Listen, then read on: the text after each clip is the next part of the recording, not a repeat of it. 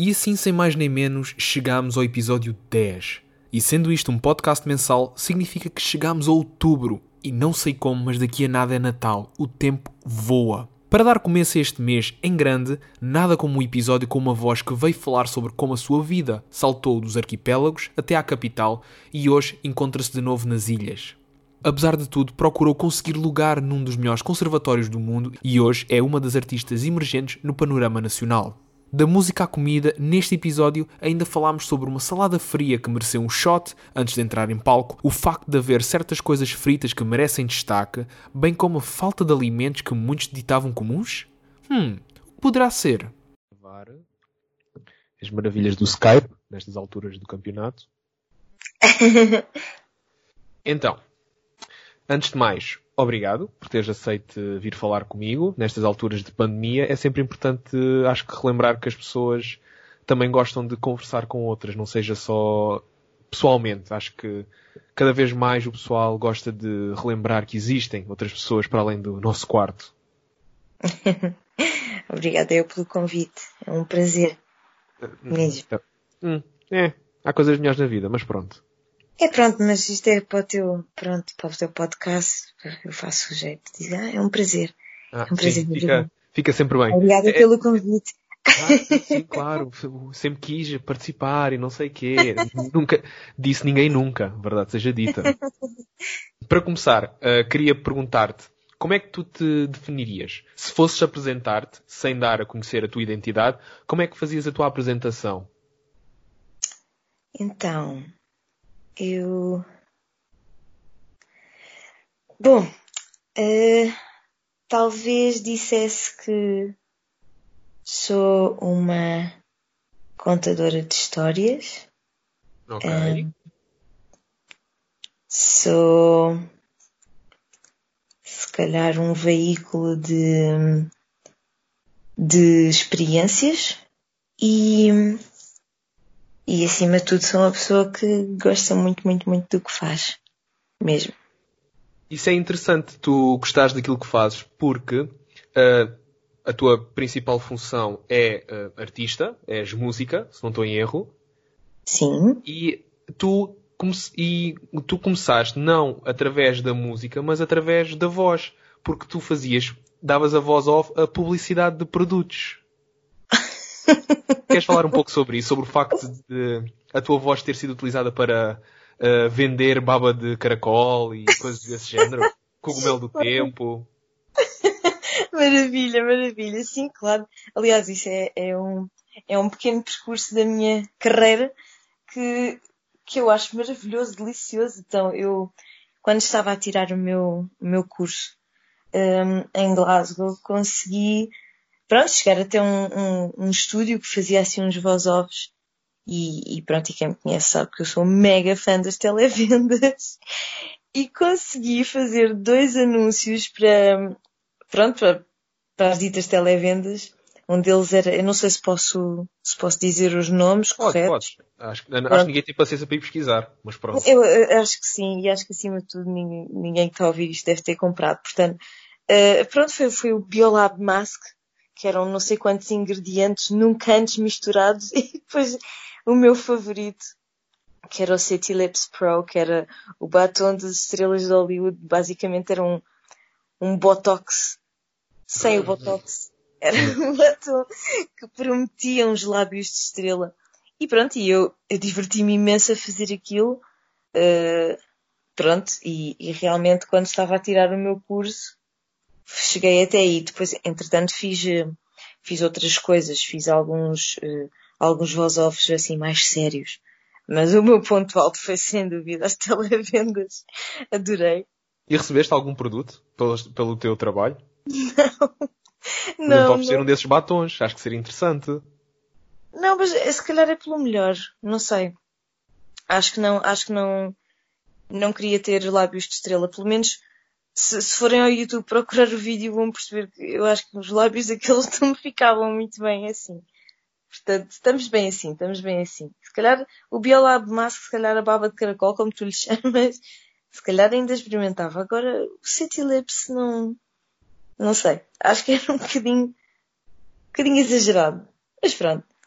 eh, estavas a dizer que tu estudaste em Glasgow, uh, mas tu és natural de Lisboa, mas vives na Madeira.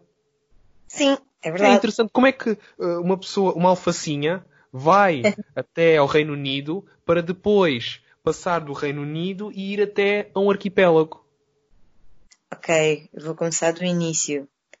Porque eu sou uma nómada, mas, mas isto, isto vai um bocadinho para além do que tu estás a pensar. Então, eu realmente, o meu percurso escolar, por exemplo, começou no Porto Santo.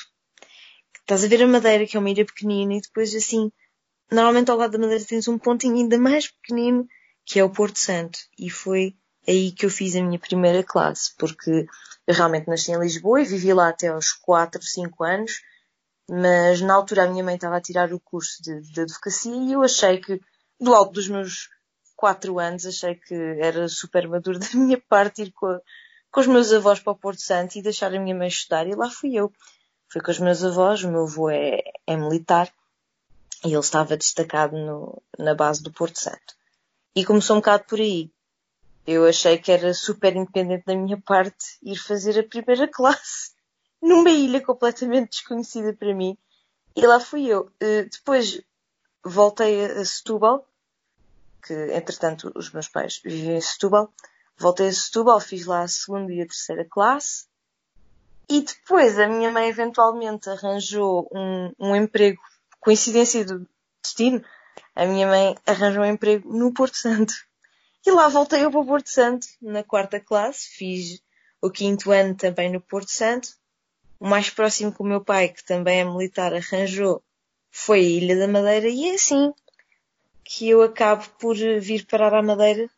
Do sexto ano em frente fiz sempre cá e depois tentei, tentei estudar para, para Lisboa, para a Escola Superior de Teatro e Cinema. Tentei entrar dois anos, eh, não consegui, mas na verdade foi, foi uma benção, porque o facto de não ter conseguido deu-me aquela vontade de falhar em grande. Então, se era para falhar, não queria falhar na Escola Superior de Teatro e Cinema, queria falhar nos melhores conservatórios do mundo. E assim foi. Inscrevi-me em alguns, fui aceito para as provas e, e, e acabei por ser aceito em Glasgow, no Royal Conservatoire of Scotland, que é um nome de pomposo. É, e fica bem no currículo se pensares. Porque o pessoal diz sempre, eh, por exemplo, eu falo da minha experiência que é, eh, sou do Algarve e depois do Algarve para Lisboa, para mim, foi tipo a procura certa por aquele momento alto. Mas depois, tu que tiveste a possibilidade de estar na Madeira e em Lisboa, disseste, não, eu quero é ir lá para fora. Se é para errar, vou mas é errar em grande. E vais errar uh, no estrangeiro. Isso é muito interessante, por acaso. Sentiste alguma intimidade em ir para, o, para esse conservatório? Uh, sim, não, não, não vou mentir, senti. Eu passei, eh, o curso tinha três anos, é um curso superior, pronto. O curso tinha três anos e passei os dois primeiros anos a tentar convencer-me e aos meus colegas de que merecia estar ali, porque quando tu passas dois anos a tentar entrar numa escola contra, sei lá, 300 pessoas, talvez, e e dois anos consecutivos tu recebes notas terríveis do género oito valores e no ano seguinte sete valores, é claro que uma parte de ti pensa, pá, será que eu sou como aqueles cromos dos ídolos que, que acha que sabe fazer qualquer coisa e na verdade não sabe? Então eu tinha que descobrir, foi por isso. É, aquele, é o derradeiro teste, é do género. Na altura eu inscrevi-me mais para, para aquela coisa de das pessoas falarem com a minha mãe e dizer, ah, então, ela não entrou e, e a minha mãe dizer uma coisa do género, ah, mas aquilo lá era muito difícil, são os melhores do mundo. É melhor do que dizer, ah, ela não entrou porque pronto, olha, coitadinha, teve assim má nota. E, e eu acho que, eu acho que o impulso vem, vem muito do, do, do estímulo certo. E o estímulo certo vem muito do, do, de uma série de características. Na altura os planetas alinharam-se, digamos assim, para, para que eu fizesse essa, essa tentativa uh, e realmente uh, a minha escolha de conservatórios foi, foi feita com a ajuda do, do meu companheiro na altura e, e realmente não, não sei se teria tido essa coragem se tivesse acontecido um dia antes ou um dia depois, ou se eu, em vez de ter ficado zangada, tivesse ficado triste. E tudo isso podia acontecer, podia ter visto um filme emotivo, emocional no dia anterior e podia ter acordado um bocadinho mais em baixo. Se calhar não tinha tido aquela coisa de, olha, sabes que mais? Agora vou. Eu acho, acho que é um... No fim do dia eu acho que as coisas acontecem exatamente como têm que acontecer. E eu acho que estava mesmo destinada a acabar ali em Glasgow. Realmente não tenho, tenho que agradecer muito ao, ao facto de não, não, ter sido aceita em Lisboa porque, porque nunca teria, nunca teria, uh, por mim, teria ficado mais que satisfeita com, com Lisboa, sabes? Uh, e assim tive a oportunidade de estudar no, no terceiro melhor conservatório do mundo. Um, eh, pronto, para mim foi, foi uma honra e, e estive no estrangeiro, posso dizer que tive aquela experiência mesmo de, viver fora, de conhecer pessoas novas, culturas novas. Para mim foi, foi maravilhoso. E, e pronto, e sem, sem me querer alongar muito na resposta, eu acho, eu acho que é muito importante tu teres uma, um bom insight. É bom tu saberes o que é que tu és e o que é que tu fazes, o que é que, o que, é que tu vales, mas não em comparação com os outros. Pelo menos foi, foi, foi assim que eu consegui as melhores coisas na minha vida. Eu, sempre em comparação contigo mesmo. Uh, como é que eu posso ser melhor hoje do, do, que aquilo que eu fui ontem? E acho que isso é uma forma saudável de tu estar sempre uh, a olhar por ti, para ti, sem, sem cederes àquela pressão parva de seres melhor que este ou aquele. Eu passei, como te disse, os dois primeiros anos a convencer-me que merecia estar ali e depois, olhando para trás, se calhar, não, não me diverti tanto como podia ou não aproveitei tanto, não fui tão leve como, como podia ter sido, porque estava demasiado preocupada em, em, em mostrar que, porque também merecia estar ali. E acho que isso é um erro. Mas pronto, isto, agora, passado este tempo todo, agora, agora é fácil pensar assim, mas na altura, na altura, claro que não, não consegui fazer melhor do que isso. Eu acho que até acaba por se tornar interessante esse percurso, porque um, teres, lá está, como eu tinha dito antes, aquela coisa de estudei no estrangeiro e tudo mais, é muito bonito, mas aquilo que eu acho que acaba também por marcar um pouco um artista, não, acaba por não ser só a, forma ou o local onde estudou, porque tu até podias ter estado, uh, sei lá, numa escola aqui na Amadora de música, que se calhar só vai uh, criar uh, artistas de, de estilos musicais completamente alheios àquilo que tu fazes, mas no final, as, as tuas, a tua experiência, aquilo que tu procuras dar em palco a quem te ouve e quem te conhece, é, acho que é isso que te faz quem tu és, ou melhor, cria a tua arte da, da maneira que tu achas que está correta. E eu acho que é, daquilo que eu conheço de ti, uh, sinto que essas experiências no estrangeiro ajudavam também a criar a tua sonoridade, aquilo que, aquilo que tu és ou aquilo que tu fazes. E acho que nota-se que está enraizado na, naquilo que é o teu som, um, a mensagem que tu queres passar. Tu sentiste alguma vez uh, que aquilo que estavas a fazer estava errado, que ah, não é isto, não é assim que eu quero soar, ou uh, quero criar algo, mas não é bem isto, falta isto, falta aquilo. Alguma vez sentiste isto no começo? Eu sei que agora torna-se mais evidente que ao longo dos anos acabas por sentir mais do género, agora já, este som já não diz tanto comigo, ou isto já não é bem aquilo que eu quero fazer, mas no início sentiste muito aquele errar e acertar, errar e acertar? Um, eu acho que eu acho que não é tanto errar e acertar, mas é o que é que encaixa comigo hoje. À medida que tu vais tendo mais canções, tu vais sendo capaz de adaptar o repertório àquilo que tu, que tu estás a sentir no dia.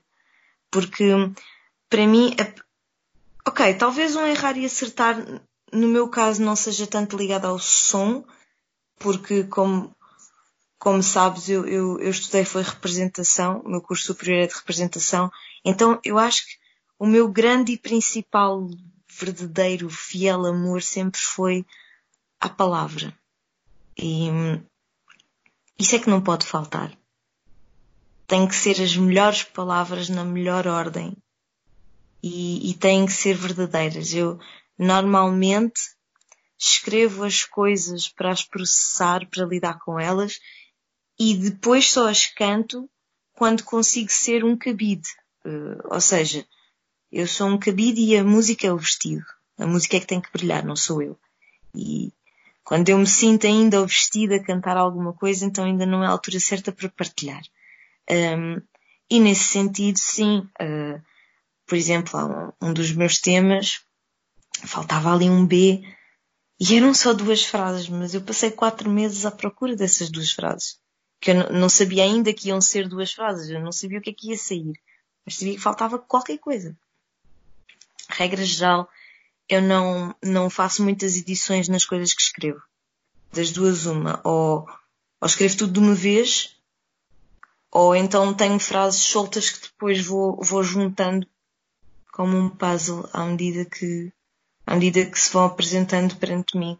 Conforme o passarinho me traz informação, vou, pronto, vou, vou, vou fazendo ali um puzzle, mas regra geral não, não edito as coisas, não, tenho sempre uma ou duas palavras que podem encaixar ali, mas, mas não mais do que isso. Acho que o ato de partilhar deve ser muito, muito honesto, muito, muito verdadeiro.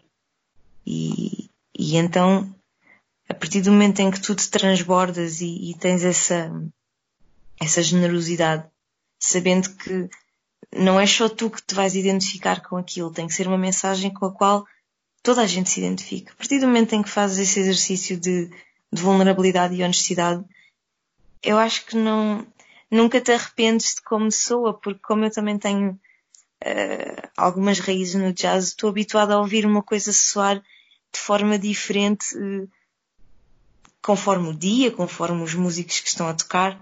Mas é claro, é claro que em termos de, de som, eu tenho, tenho vindo a aperfeiçoar aquilo que quero, também já estou um bocadinho mais, digamos, mais segura de mim.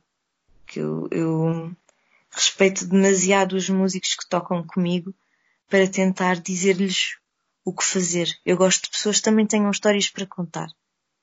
E gosto de ver como é que as pessoas se identificam na minha história. Que já não é minha. Quando é uma música passa a ser de todos. E então uh, tenho tendência a procurar a melhor sonoridade naquele momento. Depois há músicas que eu volto a fazer com outros sons e há algumas que, que eu deixo ficar com o som original porque porque fazem mais sentido assim. Mas não as deixo de cantar ao vivo. Isso não. Isso é uma das coisas que também te dá mais prazer, é tocar ao vivo. Porque eu tenho visto que tu, ao longo da quarentena, tu estiveste sempre ocupada com concertos no teu Instagram, também fizeste parte dessa elite de artistas que eh, presenteou os seus fãs com inúmeros concertos online. Isso é bonito. Por acaso é muito bonito. E uma das coisas que dá para, uh, deu para perceber, eu pelo menos senti isso, que foi não precisas de, de ter grandes uh, palcos com uh, acústicas incríveis. Basta pouca coisa e tu consegues fazer um show bonito. Eu lembro-me que houve um dia, um dos, um dos primeiros concertos que foi até aquele festival que, que começou logo no começo da quarentena. Lembro-me de estar a ver o concerto de, do Noiserve e, uh, e ele estava simplesmente com um auricular de iPhone e a guitarra dele e foi lindo. Foi uma coisa uhum. tão simples e isso mostra mesmo a versatilidade do, dos músicos, que é tudo bem, um concerto com o palco, a luz, o público é lindo e maravilhoso, mas pá, tu com pouco fazes muito. E tu, por acaso, é, é lembro-me de, de, ver os teus diretos e que tu estavas sempre acompanhado por uma caixinha e o teu microfone e fazias ali um concerto incrível. E claro, acho também, assim escondido, também estava um copo de vinho, mas acho que isso era tipo um, um extra, que não, não interessa a muita não gente. era escondido, era assumidíssimo, faz parte. faz parte da performance. E às vezes era um copo de gin. Vamos ser sinceros, não é? A quarentena afetou toda a gente.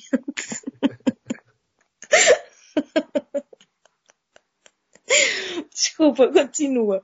Bom, vamos não, não, lá. Mas é isso. Eu gostava de perceber melhor, do, do ponto de vista de um artista, um, essa simplicidade que, hum, que sentiste que há mais a dar em concertos assim intimistas nas tuas redes sociais ou até mesmo para um grupo restrito de pessoas ou, ou mesmo aqueles espetáculos ou festivais em que está, está muita gente, tu acabas por sentir alguma diferença na forma como entregas aquilo que é a tua música. Não sei se o tipo de público ou o tipo de festival ou a forma como estás a fazer o concerto, se acabas por sentir, ok, aqui somos poucos ou é no meu Instagram, portanto vai ser o mais caseiro possível.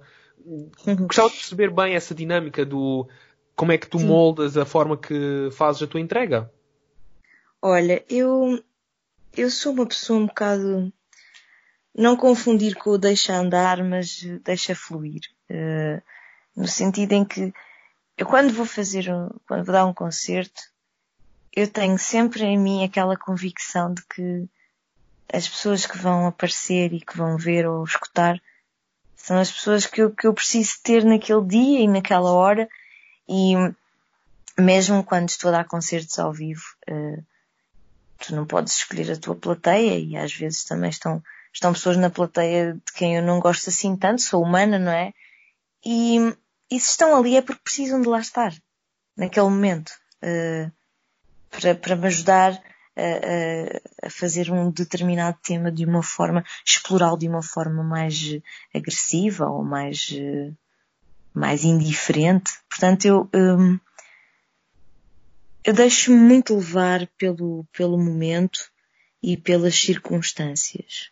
Por todo, por todo o conjunto de, de circunstâncias do próprio momento. Ou seja, eu, eu tenho, como, como sabes, tenho, tenho os meus originais a solo e tenho uma loop station, tenho uns pedais e tenho o meu microfone. Depois tenho, tenho assim uns extras, tenho um kazoo, tenho uma taça tipo e vou, vou inventando kazoo- coisas. O Kazoo acaba por ser também uma imagem de marca da, da tua sonoridade. Porque eu já reparei que tu, eu, por exemplo, eu tenho um Kazoo também em casa, mas era para as aulas de música do quinto e sexto ano.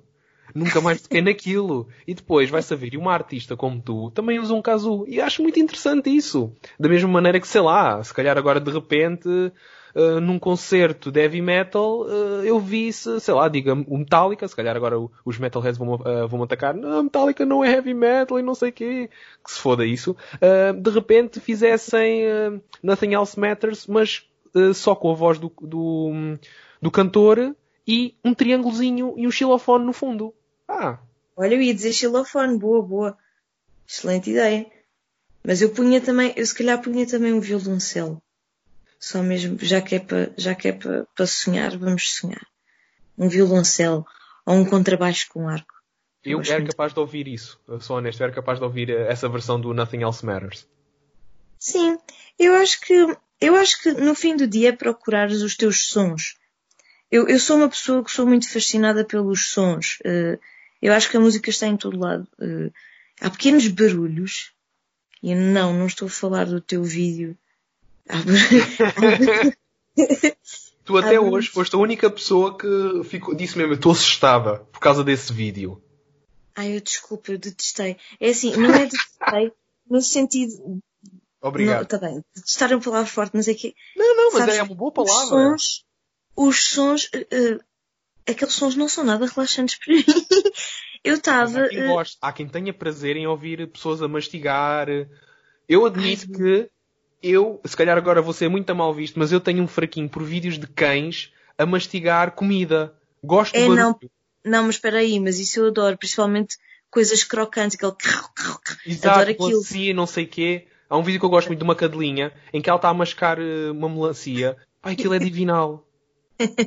Mas é- sabes o que é que me, sabes o que é que me deixa absolutamente em pânico nesse tipo de vídeos? É que a pessoa está a falar tão baixinho e eu consigo ouvir o ar a esvair-se da pessoa. Tu estavas a falar, não sei quê, não sei como é. E eu ouvia o, o ar quase como um último grito de socorro. Epá, não Tu achas que eu estava a ficar sem ar? Era. Por amor de Deus, não sejas assim. Eu ainda tenho muito ar nos pulmões. Olha, viste? Eu ainda tenho muito ar nos pulmões. Com Agora fiz de propósito. Eu, eu, eu, ainda por cima, não é? Quarentena e tal, fui ouvir aquilo outra vez e disse, por amor de Deus, não. Respira. Não respira, deem ar a este homem. Pronto, lá está. Mas isto, Dê-me caixas de Superboc. o ar tenho muito, quero é Superboc. Fresquinha. opá, mas, por exemplo, há sons que eu, que eu acho maravilhosos. Por exemplo, quando abres uma, já que estamos aqui a falar em produtos, quando abres uma água das pedras, eu adoro a água das pedras. Abres uma água das pedras, sem encostares do ouvido, e aquilo faz assim um uma coisa maravilhosa, super suave. Eu tenho E eu uma água gosto- Castel, que é mais forte o gás. Já não é tão bonita. A água Castel, que é mais forte. Ou uma Coca-Cola, que já tem mais gás. Não, porque o som da Coca-Cola é mais tipo petazetas, faz tipo. É, é diferente, é um Isso bocadinho é um som mais. que eu gosto. Mas eu gosto é da sensação que deixa na boca, as petazetas. Ai, adoro, tenho imensas saudades disso. Está Petazetas. vender em todo lado. Aliás, há pouco tempo comprei um pacote. Pois tu não vives na Madeira, não é? Não, por enquanto ainda estou boa. Mas se me Ui. quiseres oferecer casa, eu aceito. Epá, aceito se trouxeres petazetas e donuts. Donuts, não há aí. Epá, não é assim tão comum. Tens aqueles feitos, eh, mas, mas donuts da marca Donuts não é assim tão comum. A sério? Sim, mas pronto, mas temos lapas e espetada e. Lapas é muito bom por acaso. Há um restaurante na minha cidade de Natal, de Quarteira, que é mesmo madeirense. Acho que até já te falei disso. E eh, ele Sim. faz mesmo umas lapas grelhadas que são divinais. É pastilha elástica autêntica, mas vale muito a pena fazer publicidade. Se por acaso forem a Quarteira, Rei do Churrasco, em Quarteira Velha, é incrível, pessoal. Vale muito a pena. E, mas estás a falar disso, não haver coisas hum, que por acaso são banais para nós. Eu lembro-me que, há uns tempos atrás, eu tinha um colega de casa que, que ele é brasileiro e ele veio diretamente do Brasil para aqui. E quando ele foi ah, às compras aqui a primeira vez, ele chegou ao pé de mim e disse: Tu nem vais acreditar o que é que eu encontrei. Eu disse: O quê? Puré instantâneo. O que é que tem? Disse, Eu nunca vi isto na minha vida. Ele ficou fascinado com o facto de nós termos puré instantâneo. Maravilha. Uma coisa tão simples para nós, mas para ele é tipo: Isto é incrível e é bom. Pois, lá no Reino Unido, por exemplo, havia muita facilidade em, em comprar produtos vegan ou vegetarianos e, e tu, de certa forma, habituas-te a um estilo de vida se calhar um bocadinho mais saudável e, e pronto, tu adaptas a tua alimentação ao, ao sítio onde estás. E, por exemplo, carnes e peixes eram coisas caríssimas e, e de certa forma, hum, eu acabei por fazer uma, uma alimentação mais, mais saudável, pronto, e depois, quando voltei para Portugal, por exemplo, eh, notava que não havia tanta variedade, não, não era tão fácil ser saudável aqui, mas depois, mas depois também percebi que até é fácil ser saudável aqui porque a comida de cá, apesar de não ter, agora já temos muito mais opções, na altura não tínhamos tantas, vegan ou vegetarianas, a própria eh, cozinha mediterrânea é, é, é uma cozinha bastante saudável já por si. Eles lá, o- basta ver o pequeno almoço deles, não é? Aquilo é um beans e bom. e bom. ovos. E É depois é, é só maravilhoso, é, é maravilhoso. É incrível. Aqueles feijões então para mim são divinais. Ai, não me digas nada. Eu compro, eu ainda hoje compro isso e às vezes faço breakfast for dinner e adoro. Adoro. Eu era capaz de comer aqueles beans, não sei. O Mas meu pai diz exatamente o mesmo. O meu pai é capaz de comer uma lata daquelas todos os dias se pudesse. Ele adora Epá. mesmo aquilo. uma lata não digo porque aquilo, aquilo, as latas são enormes, não é? Hum, nem por isso. É uma lata normal de feijão. Tá bem, mas para comer já ao pequeno almoço? Ah. O meu pai tem que alimentar a curva da felicidade. É o que ele diz sempre. Tem que alimentar a minha curva da felicidade.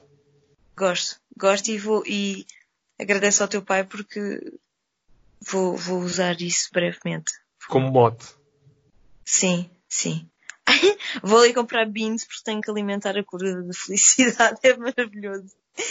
Mas olha lá, peraí, há uma coisa que eu queria dizer, sabes que eu, pronto, eu vou divagando, mas há uma coisa que eu queria dizer em relação ao que tu disseste antes, que eu acho que é muito importante. E, entretanto, estávamos a falar da Água das Pedras e do Brulho e eu lembrei-me, em relação a, a- aos concertos e ao procurar os sons, é, é muito, eh, é muito por aí. Da mesma forma que tu estavas a falar da Água Castelo e da Coca-Cola, e elas têm um som diferente. E, e tu usarias esse som, mas adaptarias o, o, o complemento a esse som de acordo com ele, não é? E então é só para dizer que eu acho que isso tem muito a ver com o público, eh, as pessoas que estão e, e o facto de eu ter, eh, sei que estavas a falar do meu palco improvisado, que é lindo, maravilhoso, e eu construí para dar concertos aqui em casa. Viste algum vídeo no parecia- YouTube para isso? O que o quê? Viste algum vídeo no YouTube para criar esse palco? Assim, um Não, DIY? Não, não, sou, sou, sou uma pessoa naturalmente criativa, o que é que eu posso dizer? encontrei Pronto. uma palete, encontrei uma palete? E tinha aqui dois eh, quadrados de, de espuma. E depois fui buscar uma cortina velha e, e forrei aquilo. E não contente pendurei um- uma cortina, duas cortinas, pus assim um camarão no teto, é assim que se chama, e, e pendurei as cortinas e fiz, fiz uma espécie de um altar musical. E eu cantava ali, qual Nossa Senhora, de perninhas à chinês, que é como eu gosto de, de apresentar o meu projeto a solo. E, e pronto, e realmente eu não precisava de muito, mas eu acho que isso é porque a verdadeira força da minha música está na palavra. E, e tenho, tenho, tenho sorte de poder partilhar isso. Eu acho que quando tu, quando o que tu estás a dizer é verdadeiro, não precisas de muito mais. Claro que, que fica lindo com mais instrumentos e tudo mais, mas se o esqueleto for, for sólido e, e, e verdadeiro, a canção consegue valer por si só, de- num formato mais despido, digamos assim. E pronto, era só isso. Mas voltando agora aos beans, que isto é uma coisa muito importante. eu acho que, epá, eu acho que o pequeno almoço é, sinceramente, é um ritual para mim. Tenho um ritual, vou para a cozinha, faço o café, faço o pequeno almoço e preciso estar ali um bocadinho a preparar-me para o dia. Portanto, a ideia de comer uma lata de beans, não sei, se calhar é um bocadinho demais. Mas eu, eu fico, fico mesmo feliz por saber que alguém, ainda por cima o teu pai, consegue, consegue comer uma lata de beans. Eu, eu acho isso maravilhoso. Por isso É, manda um eu às beijinho. surpreendo-me a mim próprio também. Não, mas aquilo é super, aquilo é maravilhoso. Mas eu acho que só resulta naquela combinação de pequeno almoço. Já tentei meter aquilo noutras coisas e não, não sabe igual. Há comidas que são, só servem mesmo para aquela refeição. Acho que é, é arriscar demasiado. Da mesma maneira que há certos eh, norte-americanos que. Lá está, estar a falar de norte-americanos agora é estar a falar de bestas, mas eh, há certos pequenos almoços que eles têm que é mesmo um bife. E isso para mim, só de ver isso, faz muita confusão. Tanto a nível de artérias, que parece que entopem logo de repente, como também a nível gástrico. Acho que não vai cair bem. Tu acabaste de acordar e a primeira coisa que metes no bucho é um bife completamente temperado com alho, azeite, pimenta, sal. Ah, não sei, não dá para mim. Eh, O pequeno almoço é uma coisa leve, mas satisfatória. Não é um bife que tu comes ao almoço, que é para depois ficares ali bem até ao lanche. Depende. Eu acho, que- eu acho que há momentos para tudo. Quem nunca acordou assim num domingo, vá às três da tarde e comeu assim pizza do dia anterior ou Ah, isso Sei eu lá. faço. Pizza é uma coisa, assim. mas depende da pizza. Nem todas as pizzas valem a pena no dia seguinte. Eu tenho uma lista no meu bloco de notas de pizzas que valem a pena no dia seguinte. Porque é muito importante para mim, se eu vou repetir um local, a pizza no dia seguinte tem que ser boa. Só assim é que eu repito. Senão nunca mais compro. É assim que eu Adoro. faço o meu estudo. Adoro, adoro. E até Olha, agora eu- posso admitir que Dominus está em primeiro lugar. Pois aqui não há, mas tens uma pizzaria que é, que é o Papa Manuel e, e eles fazem, opá, fazem umas pizzas tipo gordas, sabes? Gordas, com queijo e com, e eu normalmente gosto da massa fina, mas aquilo é tudo fofo. Só que o que é o que, é, que é o, o que é que é o, o positivo desta pizza? É que ela no dia seguinte fica impecável, maravilhosa. Quase como estás a comer uma tosta. Portanto, é a pizza ideal para, para repetir no dia seguinte um bocadinho. Mas, opa, já houve, já houve dias em que, em que eu acordei e não conseguia comer mesmo nada. E houve dias em que eu acordei cheia de fome e, e, e pronto, e, e almocei diretamente. Eh, Eu acho que, não sei, acho que há momentos para tudo.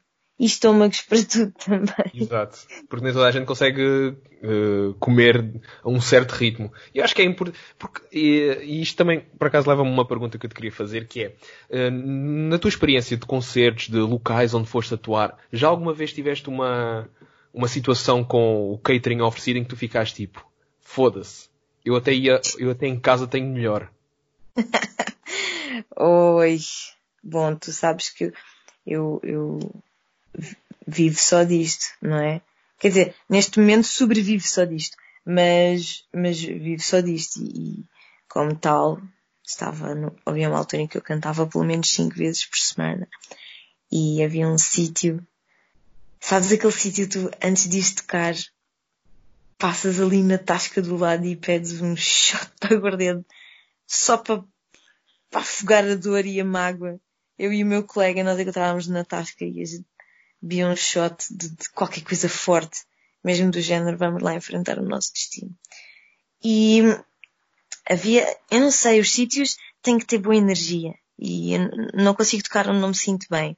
Consequentemente, havia sempre qualquer coisa que corria mal.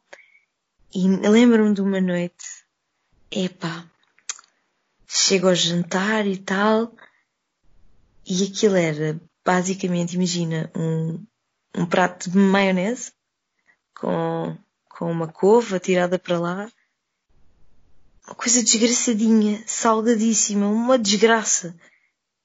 E nós dissemos, desculpe, uh, isto, o que é isto? Isto é, um, isto é uma sopa? O que é isto? Estava com um aspecto terrível, um sabor terrível. E o homem diz, ah, isso é a nossa salada americana. Eu ia morrendo. Ainda assim eu gosto de cozinhar, gosto muito de, dos sabores, das texturas. Aquilo para mim foi uma tortura.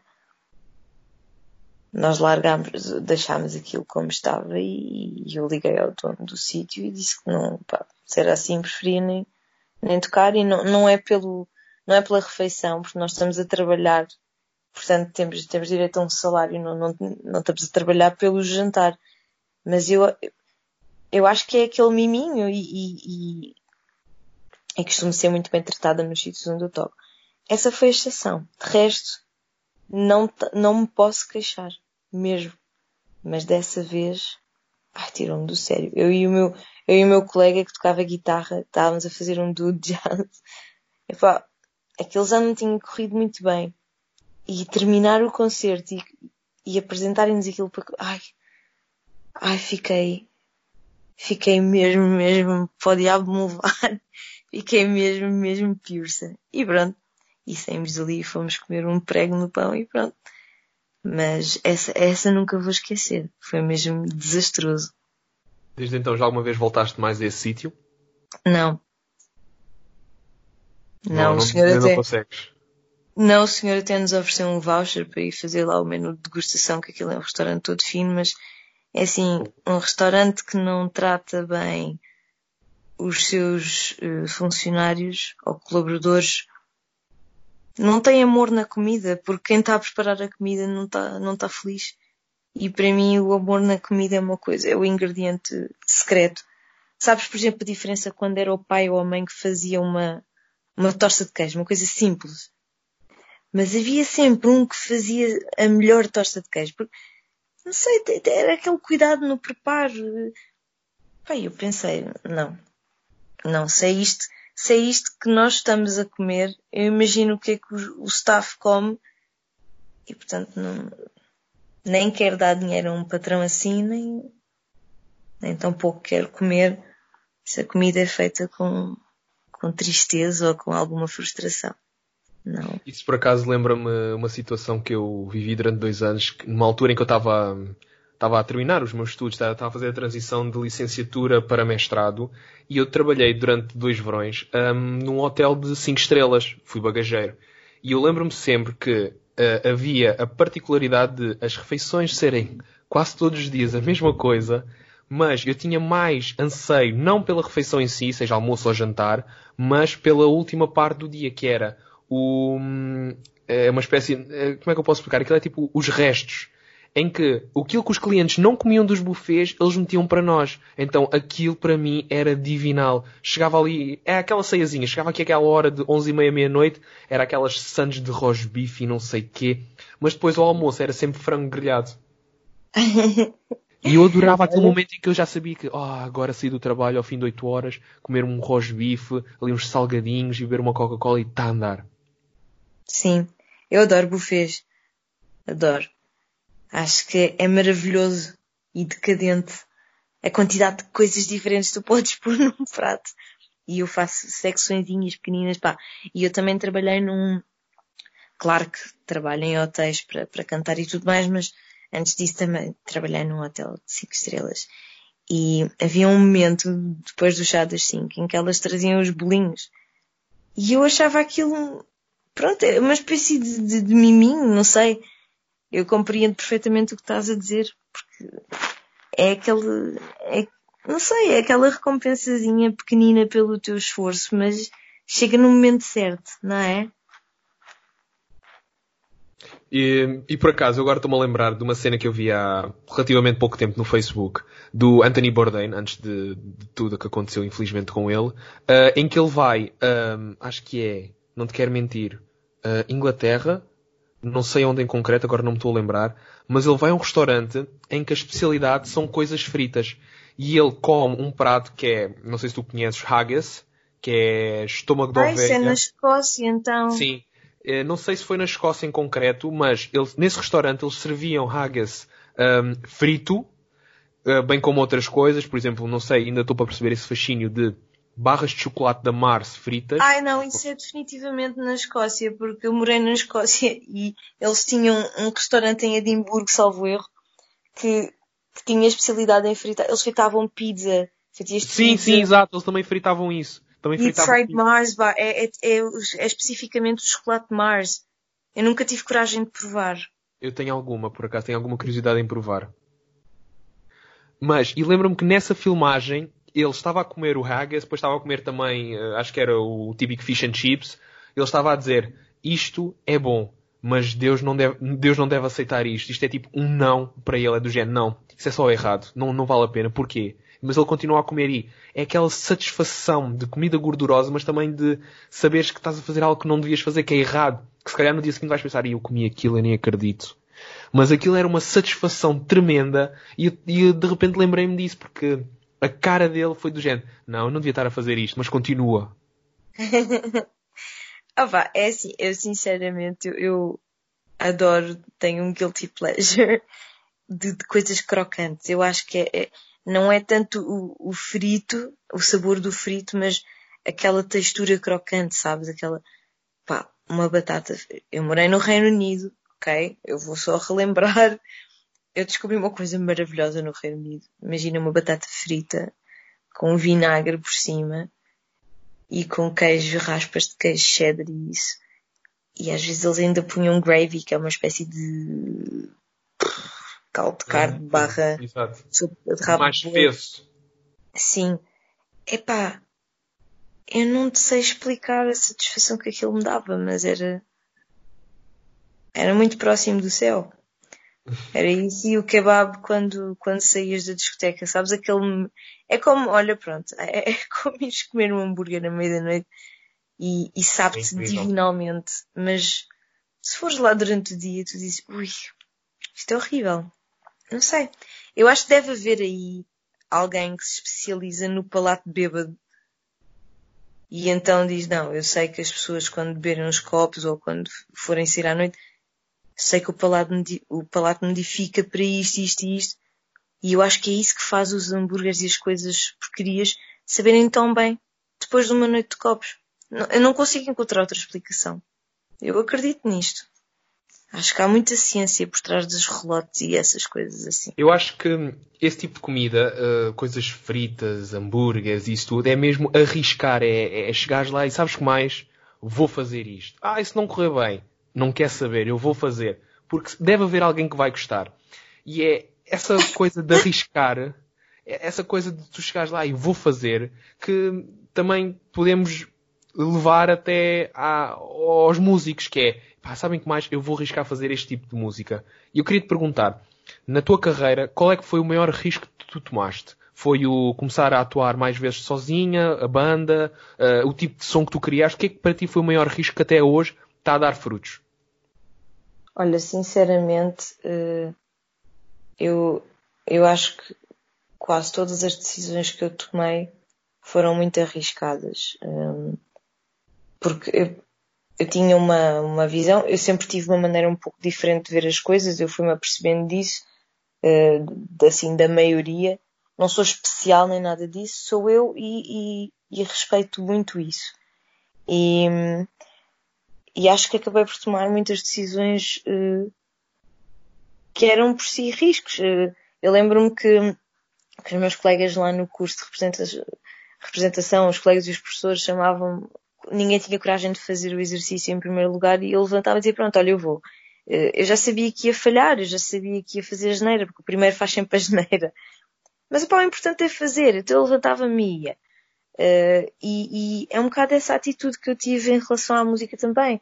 Por exemplo, posso, posso te enumerar algumas coisas, não muitas para não ficarmos aqui a tarde toda, mas, por exemplo, um, eu, quando comecei a tocar sozinha, eu, eu sou aquele tipo de pessoa que tu, tu dizes, olha, queres fazer isto? E eu digo, sim, claro, e depois pensa, mas espera aí, mas como? E, e depois vou para casa chorar e depois acaba por se resolver tudo de uma maneira ou de outra, mas isto foi um convite que me fizeram para fazer parte de um festival que é o Um ao Molho e eu aceitei. E, e, e eu disse, bom, e quantos músicos posso levar? Não, é só tu. E eu, ok, mas, mas, mas eu não sei tocar. Sabes, sabes, eu já vi no piano e disse, não, três acordes ou quatro não é saber tocar. E entrei em stress, mas aceitei. E foi assim que mandei vir a Loop Station e foi assim que comecei a fazer os originais a solo. Na altura começou por ser um estudo sobre o minimalismo e o desapego e a criatividade. Uh, isso é um risco, porque na altura ninguém usava loop stations uh, para fazer este tipo de coisa e depois, entretanto, noutra edição do Ao Molho, conheci outra rapariga que também usa loop station e foi maravilhoso. Nós tocámos as duas da mesma noite e foi, conversámos imenso, ficámos a noite toda a conversar uh, e trocámos conhecimentos da Loopstation, mas isso foi um risco enorme porque não só apresentar os meus originais, mas sozinha, para mim foi um grande risco. Depois, tirando isso, acho que o maior risco que eu fiz foi, foi fazer o álbum. Não pedi financiamentos, nem ajudas, nem patrocínios. Peguei no dinheiro e disse, olha, está aqui. E é isso como deves calcular, comportam uma série de custos e de, pronto. E finalmente, eu acho que o maior risco que eu tomei ultimamente está tá na formação da banda. Eu não tenho bateria, eu não tenho guitarra, eu não tenho piano, eu tenho um contrabaixo com um arco, tenho um vibrafone e eu tenho os loops. Um, e Entretanto, o meu incrível contrabaixista também toca com arco e também toca baixo elétrico. E num dos temas até toca o meu ukulele. O vibrafonista toca bateria e percussão e dá uns toques no piano se for preciso. E eu toco o ukulele mal, mas toco. E tenho os pedais, a loop station. E tenho, tenho os meus, pronto, os meus pequenos objetos e acabamos por por ser todos uma equipa muito polivalente. Isso é, isso é muito interessante, por acaso, um, porque eu lembro-me de, na altura que te conheci, eh, estavas com um álbum e vim a descobrir que agora já estás a preparar o segundo. Nesse segundo álbum vamos ter mais a persona a solo, vai ser mais aquilo que tu tens vindo a demonstrar nos teus concertos ou ainda vamos ter algo mais uh, parecido ao teu último trabalho? Parecido não será de certeza porque a formação mudou, mas eu acho que se é para gravar em, em estúdio, mais vale gravar uh, o todo. E depois, depois logo se pode gravar um ou outro tema, um, um EP, assim a solo, mas, mas eu acho que se é para fazer em estúdio, é para nos divertirmos, não é? Para fazermos uma coisa em grande. Ou pelo menos tentarmos. E Já depois eu posso... Em... Sim, sim. sim, sim. Não diz, diz, diz. Não, é? depois eu posso juntar ou, ou tirar camadas. Mas para, para, para ter em estúdio, mais vale ter o melhor e o maior possível, digo eu. Tu estás a sentir alguma anormalidade desde, desde esta história toda da pandemia e do início do estado de emergência? Estás a sentir que o regresso à normalidade está também a levar a que as pessoas adiram mais à cultura? Porque, infelizmente, em Portugal, uh, cada vez mais se torna evidente a falta de, de apoios à cultura nacional e aos artistas estás a sentir que depois de tudo aquilo que for, foi feito naqueles meses em que tivemos em casa, tivemos direito a concertos de inúmeros artistas nas redes sociais, achas que as pessoas agora estão numa de, sabes que mais, agora vou aproveitar e vou começar a ir mais a museus, a ver artistas ao vivo e tudo mais. Estás a sentir isso? Hum, bom, não sei, porque é assim, por um lado tens o público e por outro tens os apoios, não é? Eu acho que o público hum, está sem dúvida a consumir hum, todas as formas de arte, mas acho que tem de haver uma educação da parte do público uh, em relação à valorização do, dos espetáculos. Aqui na Madeira, como nós vivemos do turismo, as pessoas estão muito habituadas a entrar num sítio e ter música ao vivo e não, não têm que pagar nada por isso. A própria casa assume o custo. Mas para a casa assumir o custo, se calhar nós recebemos um bocadinho menos do que seria desejável, não é? Por outro lado, eu não me posso queixar. Eu acho que a Madeira uh, foi exímia, foi exemplar na forma como tratou os seus artistas. Eu, eu tive muitos apoios, eu dei concertos na quarentena, eu recebi um cachê para, para fazer parte de um projeto que são as visitas cantadas em que se juntavam músicos a museus, uh, e, e, esse projeto continuou com artistas e, su, e as suas obras, e, e eu acho que a Madeira tomou muito bem conta dos seus artistas. Por isso eu não me posso queixar nesse aspecto. Acho que falta apoio, sim, pré e pós-Covid, mas durante a pandemia eu senti-me muito aconchegada, muito suportada, muito abraçada, muito acompanhada. E, e portanto não, não posso dizer o contrário. Sinto que sinto que nós aqui se calhar tivemos um bocadinho mais de, de, de apoio não sei, talvez as medidas que foram tomadas tenham sido um bocadinho mais inteligentes por serem abrangentes, mas não sei se isto responde à tua pergunta. Sim, uh, responde por acaso porque eu perguntei isto também, porque uh, infelizmente na, na passada semana tivemos a infeliz notícia que um dos atores mais conhecidos aqui em Portugal uh, infelizmente faleceu. E uma das razões pelo qual isso aconteceu foi também porque o mesmo estava com receio daquilo que seria a vida dele caso não conseguisse um novo contrato ou já, já tinha ideia que não iria conseguir eh, uma renovação de contrato. E eu pergunto isto de, do regresso à normalidade das pessoas aderirem mais porque a sensação que uma pessoa às vezes pode ter perante estas situações é que uh, nem tudo é certo. É normal que há sempre aquelas dúvidas e nada é certo, mas achas que o conforto de ter o público ou até mesmo de arranjar sempre trabalho pode desaparecer de um momento para o outro? Hum, eu sei que sim, eu senti isso na pele, não é?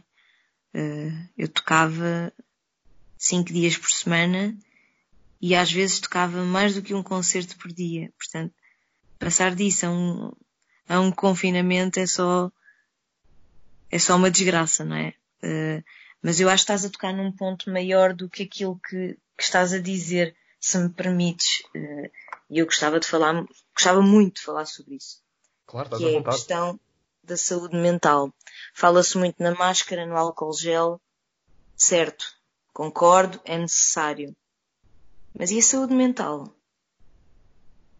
As pessoas têm que entender que a pandemia e o confinamento e etc são, são momentos que nos levam a uma introspeção muito dura. E eh, o bombardeamento constante de, de, dos canais com, com, com o número de mortes e o número de infectados e isso subiu 320% a curva de, de infectados no país X e o país Y não quer usar máscaras. Certo, nós necessitamos de nos manter informados, mas talvez não com aquela frequência e com aquele sensacionalismo, porque tudo isto são gotas, não é? Que a esponja do nosso cérebro vai absorvendo. Como é que nós podíamos esperar sair bem disto tudo? É impossível. Eu, eu confesso que fiquei muito chocada com, com o desaparecimento desse, desse ator. Uh, foi uma coisa que me, que me deixou mesmo abatida. Sinceramente, fiquei abatida. Uh, porque eu sei o quão fácil é ter um pé em cada lado da fronteira da sanidade. Eu sofro de ataques de pânico desde, desde os 7 anos, eu tenho 32, portanto são 25 anos uh, a receber este estranho em casa, não é? E hum, eu sei bem o que passei durante a quarentena e durante a quarentena foi muito complicado. Os primeiros 40 dias eu tinha uh, ataques de pânico, pelo menos um por dia. E duravam horas, se necessário. Foi mesmo muito difícil. E, e depois tu tens, pronto, tens, tens uh, os chamados triggers, que são, são estímulos que, que, que fazem com que tu tenhas o ataque de pânico. Mas se tu não identificas o estímulo, tu não sabes como evitar. E com, com uma situação destas e pandemia e mortes, feridos e ventiladores e falta de ar, é claro que tu vais ter ataques de pânico. É uma realidade nova a qual vais ter que te adaptar. Uh, ainda por cima estás em casa. Eu, eu era uma pessoa que acabava de tocar, por exemplo, às 10, chegava a casa às 2, 3 da manhã, porque para já uh, tinha todo um ritual de me preparar para, para, para tocar e adorava mesmo aquilo. Ia ao ginásio, arranjava-me, punha-me bonita e ia cantar. Depois, o meu trabalho não acabava ali. No fim do concerto, ia falar com as pessoas e, e, e estava mesmo disponível, e elas para mim. E conhecíamos-nos todos um bocadinho melhor, ficávamos ali, tomávamos sempre um copo, ou seja, a minha vida mudou drasticamente de um dia para o outro. Eu toquei numa quinta, na sexta-feira comecei o confinamento. E, e, ainda por cima eu tinha uma, uma atuação agendada no, no Porto. Ia ser a primeira vez que ia tocar no Porto, estava mesmo entusiasmada. De repente perdi o acesso a tudo isso. Não só perdi o acesso a tudo isso, como estava no meu quarto. E, e pronto. Eu acho que é muito importante nós pensarmos que sim, de um momento para o outro tudo pode mudar. É bom termos essa consciência eh, e é bom termos alternativas. Não digo ter outros trabalhos, mas pelo menos ou ter algum dinheiro amealhado ou, ou, ou sei que nem sempre é possível, mas procurar apoios, eh, porque realmente numa situação destas não somos só nós, sabes? Eh, se bem que a classe artística é muito mais massacrada que as outras, mas as companhias aéreas, por exemplo, eu imagino que estejam numa situação também muito difícil. Uh, a diferença é que os seus empregados, se, ganhar, se calhar, ganham, ganham todos mais, falando de uma forma uniforme. E nós não, na classe artística tens pessoas que ganham muito, tens pessoas que ganham pouco, tens pessoas que não ganham nada e tens aqueles que até pagam para, para, para atuar. E uma coisa que eu senti muito foi que nós. Como é que eu ia dizer isto? Nós estamos muito desamparados e, e, e fomos os primeiros a ser descartados. Provavelmente vamos ser uh, os últimos a, a, a pôr-nos de pé, mas, mas no entanto fomos aquele recurso de toda a gente. Portanto, é, extremamente uh, agridoce, sabes? Aquela sensação de não, as pessoas precisam disto. Neste momento, assim que estávamos em pandemia e tudo mais, as pessoas precisavam de cultura. No entanto, não sei se as pessoas estão prontas para valorizar a cultura como, um, como o trabalho que é. E tudo isso me preocupa, claro.